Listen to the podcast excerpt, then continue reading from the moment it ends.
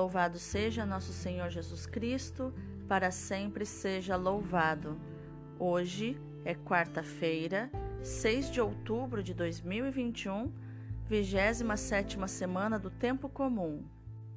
Hoje também comemoramos o dia de São Bruno, o fundador da Ordem dos Cartuchos, monges que vivem no absoluto silêncio, no estudo da Palavra de Deus e na oração e só conversam uma vez por semana.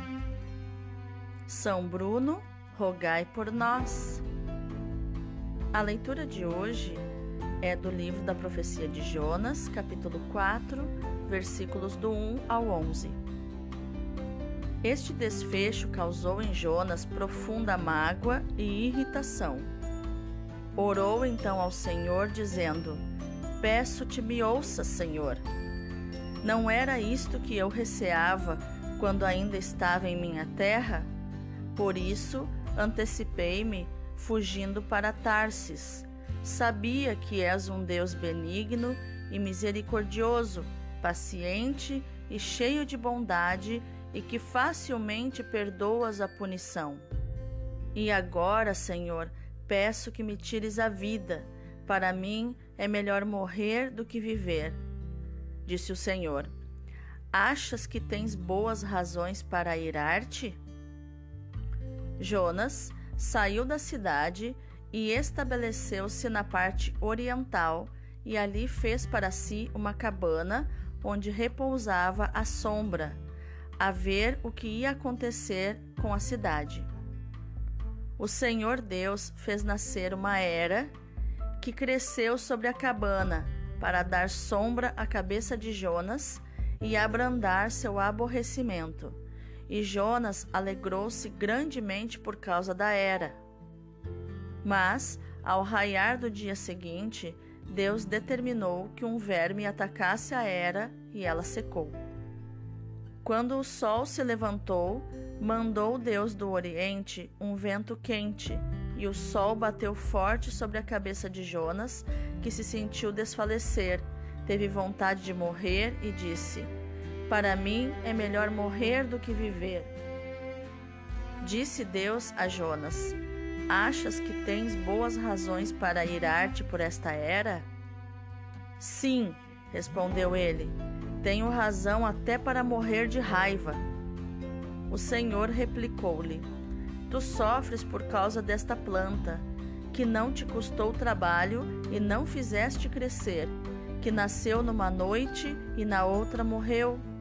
E eu não haveria de salvar esta grande cidade de Nínive, em que vivem 120 mil seres humanos que não sabem distinguir a mão direita da esquerda e um grande número de animais? Palavra do Senhor, graças a Deus. O responsório de hoje é o Salmo 85, 86, versículos do 3 ao 6, do 9 ao 10 e o versículo 15, que é o refrão. Ó Senhor, sois amor, paciência e perdão. Piedade de mim, ó Senhor, porque clamo por vós todo o dia. Animai e alegrai vosso servo, pois a vós eu elevo a minha alma. Ó Senhor, vós sois bom e clemente, sois perdão para quem vos invoca. Escutai, ó Senhor, minha prece, o lamento da minha oração. As nações que criastes virão adorar e louvar vosso nome.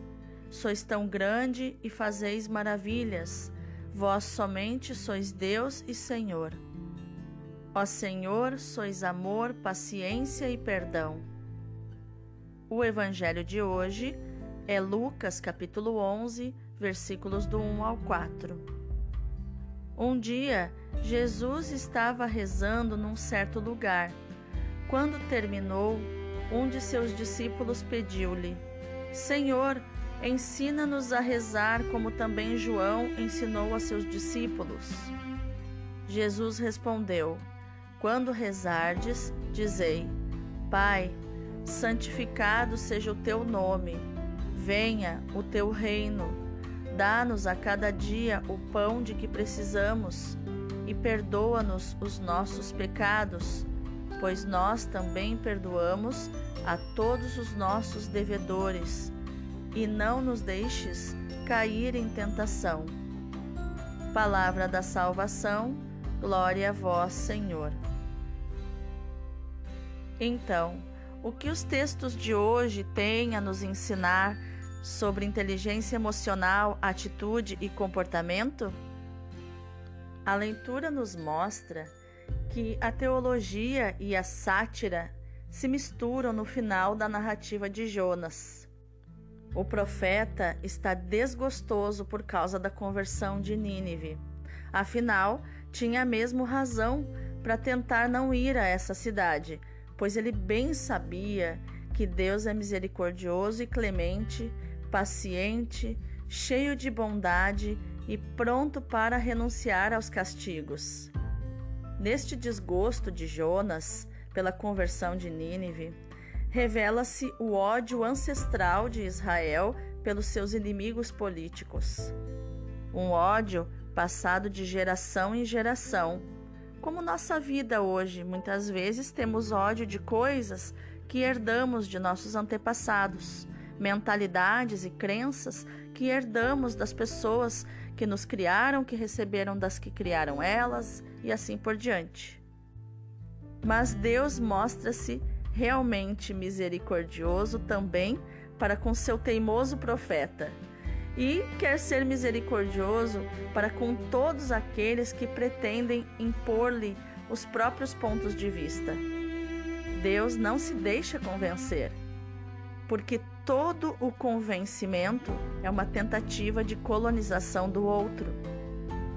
Deus converte o seu profeta fujão recorrendo a uma pedagogia própria, muito astuta, que, por ser o dono, o dominador da natureza, ele tem essa liberdade. O livro termina com um desafio que continua atual. E não hei eu de compadecer-me da grande cidade de Nínive, onde há mais de 120 mil pessoas que não sabem distinguir entre a sua mão direita e a sua mão esquerda e um grande número de animais? Ou, em outras traduções, e não hei de compadecer-me eu de, da cidade de Nínive, onde há mais de 120 mil crianças e muitos animais? Isso me faz lembrar de Jesus na cruz dizendo: Pai, perdoai-lhes, pois eles não sabem o que fazem. Realmente as pessoas são escravas das suas emoções e não sabem o que fazem. A grande maioria das pessoas são crianças vivendo num corpo de adulto. Pensamos estar falando muitas vezes com um homem adulto de 40 anos ou uma mulher adulta de uns 40 anos, mas quem comanda o espetáculo é uma criança de 6 anos de idade parada naquele trauma da infância, nos seus ressentimentos, no seu ódio, no seu vitimismo. Mas a pergunta é: Deus não é livre para atuar de acordo com seus critérios? Deus não é livre para fazer o que quiser, na hora que quiser, como bem entender, com quem quiser? Não é Ele livre para tomar suas próprias decisões, assim como nos deu livre arbítrio para tomar nossas próprias decisões? Por que Deus deveria sujeitar-se aos critérios de Jonas? Será que Deus pode ficar insensível diante das consequências das decisões das pessoas que vivem afastadas dele? Diante das escolhas inconsequentes que fazemos? Será que Deus pode ficar insensível a tudo isso? Jonas reclama e se aborrece muito, porque a planta que Deus fez crescer, chamada rícino ou era, é, era remete à planta mesmo, né? Uma erva.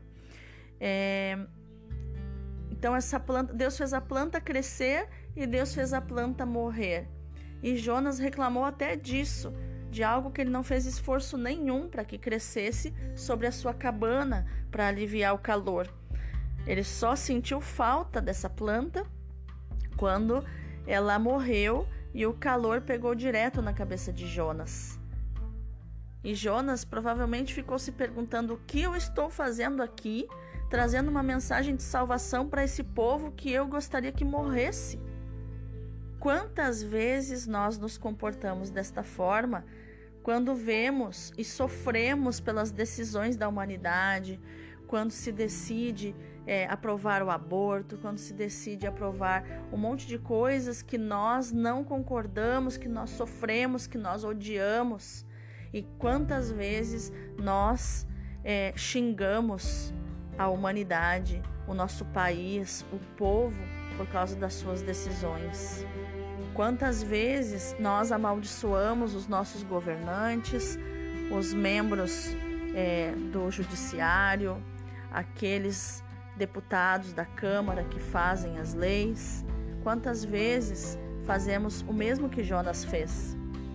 Quantas vezes desejamos que sobre o, o, Tribunal de Justiça caísse um raio e acabasse com todos eles? Ou sobre a Câmara caísse, sei lá, incendiasse tudo e matasse todos? Quantas vezes pensamos isso? E nos escandalizamos por Deus querer usar de amor misericordioso para com todas as pessoas, sejam elas figuras de autoridade ou não, sejam elas governantes ou não. Deus é Deus de todos. Deus não é inimigo dos nossos inimigos. Deus não é inimigo dos teus inimigos. Já no Evangelho, Jesus estava orando e nos mostra que em qualquer tempo e lugar se pode rezar, ainda que haja tempos e lugares expressamente destinados à oração. Ao ver Jesus rezar, um dos discípulos percebeu que não sabia rezar e suplicou: Senhor, ensina-nos a orar. Então Jesus ensinou-lhe a sua oração: O Pai Nosso a oração de Jesus começa com a invocação do Pai, o Abá, que é a palavra que exprime uma ternura muito à vontade, como se falássemos papai. Jesus, nos ensinando o Abá, nos introduz, assim, um novo tipo de relacionamento com Deus que é fundamentado pela confiança, semelhante a de um filho que se dirige ao seu pai, por quem se sente amado. Chamando Deus de Pai, nos assemelhamos a Jesus, o Filho por excelência, e partilhamos a relação de intimidade que existe entre Ele e o Pai.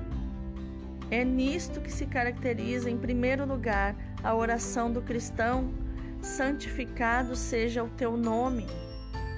Assim, pedimos a Deus que seja glorificado por todos e em todos, que seja glorificado em cada um de nós. Isto é, que vendo o nosso modo de ser e de agir, todos o reconheçam e o louvem.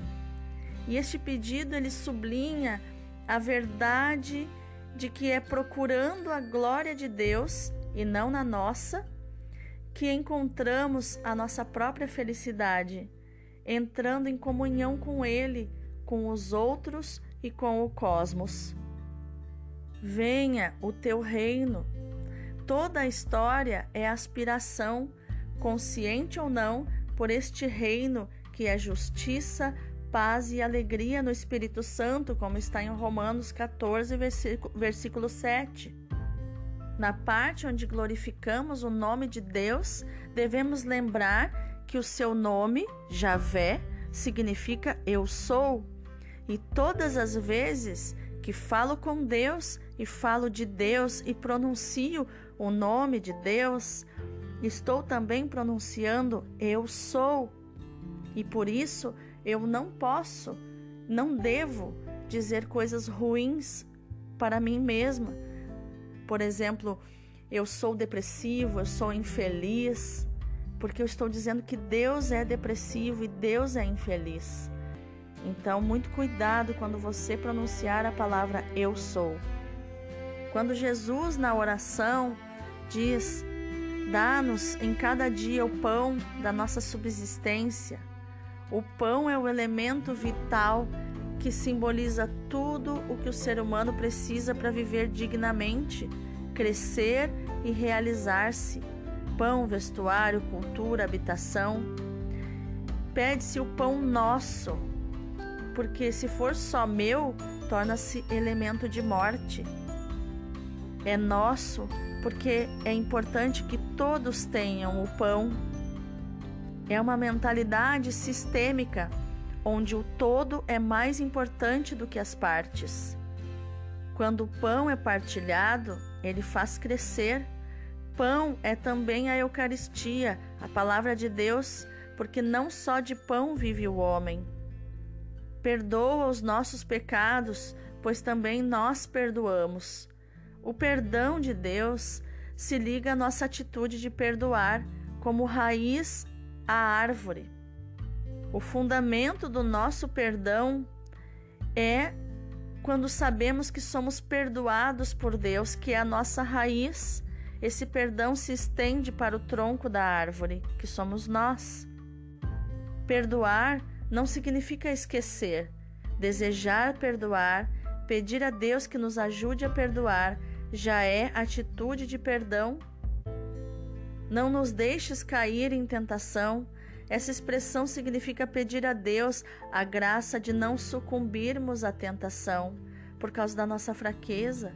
Sabemos que Deus nos ouve porque é fiel e não permitirá que sejamos tentados acima das nossas forças isso quem diz é São Paulo, na primeira carta aos Coríntios, capítulo 10, versículo 13. Compreendemos certamente a atitude de Jonas. Nós que tantas vezes tentamos resistir à lógica de Deus e aplicar os nossos próprios critérios na relação com os outros e em diversas situações.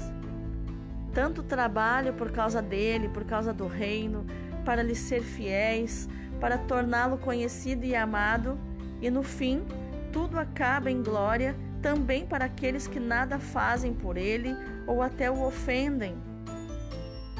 Muitos vivem mergulhados nos seus desejos, nas, nos seus ímpetos, nos seus impulsos, como se Deus não existisse, e ele, ao mínimo gesto de arrependimento, perdoa a todos. Mas Há muitos elementos que nos escapam. Deus, por exemplo, quer ser tratado como Pai, quer que lhe peçamos perdão e ajuda nos momentos de provação, quer que não nos cansemos de lembrar a todos que é misericordioso e sempre disposto a perdoar. No fundo, Deus compreende a nossa fraqueza e quer ser mais amado do que temido por nós.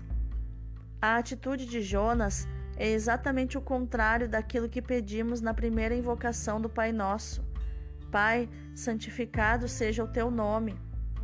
Jonas se opõe a este pedido e não quer que o nome de Deus seja manifestado. O profeta conhece esse nome, mas não quer que outros o conheçam. Ele diz: Eu sabia que és um Deus misericordioso e clemente, paciente, cheio de bondade e pronto a renunciar aos castigos. Jonas conhecia da revelação bíblica o nome de Deus que devia ser manifestado a todos. Mas isso opunha-se aos gostos e à vontade de viver do profeta. Foi enviado a Nínive para anunciar: dentro de 40 dias Nínive será destruída. Mas age como um teimoso para que a profecia seja realizada e realmente Nínive seja destruída. Caso contrário, ele perde a sua reputação de profeta. Mas a ameaça de Deus era condicionada: se não vos converterdes, perecereis. Os habitantes de Nínive Converteram-se e Deus está satisfeito por poder manifestar o seu nome, isto é, o seu amor, a sua ternura, a sua misericórdia. Dá uma lição a Jonas para que compreenda as motivações da compaixão para com aqueles que criou e a lógica de perdoar, de chamar a vida e não a morte. Quantas vezes também nós não aceitamos que Deus se manifeste como mansidão e paciência? Quantas vezes gostaríamos que Deus interviesse com violência sem esperar que os homens se convertam? Quanto gostaríamos que os criminosos fossem eliminados da sociedade? As nossas reações espontâneas, muitas vezes, estão realmente em contradição com o primeiro pedido do Pai Nosso. Precisamos aprender a tolerância e a paciência de Deus. Sem elas, nem nós mesmos poderíamos ter esperança de salvação. Porque talvez o meu pecado invisível de falsa piedosa seja muito maior do que o pecado visível e escandaloso do meu irmão. Vamos orar? Senhor, que és lento para a ira e cheio de misericórdia, dá-me um coração semelhante ao teu, para que eu saiba reagir e agir à semelhança do teu filho Jesus, sempre manso e humilde na relação com todos, também com os pecadores. Eu também caio muitas vezes no erro de julgar com rigor e sem compaixão os meus irmãos, particularmente aqueles que perturbam gravemente a minha vida e a vida da sociedade e da igreja de que faço parte. Faz-me tolerante, Senhor, compreensivo e misericordioso, como tu fostes com os ninivitas, como o teu filho foi para com os pecadores entre os quais, com humildade e verdade, eu estou no meio. Reconheço que estou entre eles, entre os piores pecadores. Faz-me compreender a generosidade do teu coração, a sua doçura, a sua bondade. Um coração doce que não recusa o beijo da traição Beijo esse que profana o seu rosto divino, mas que chama Judas de amigo. Que no dia de hoje eu possa ser mais misericordioso, segundo o teu coração. Amém. Meu irmão, minha irmã, que o dia de hoje seja um dia de misericórdia e compaixão, de amor e paciência para com aqueles que ainda não estão preparados para viver as maravilhas de buscar as coisas do alto, as coisas de Deus. Deus abençoe o teu dia.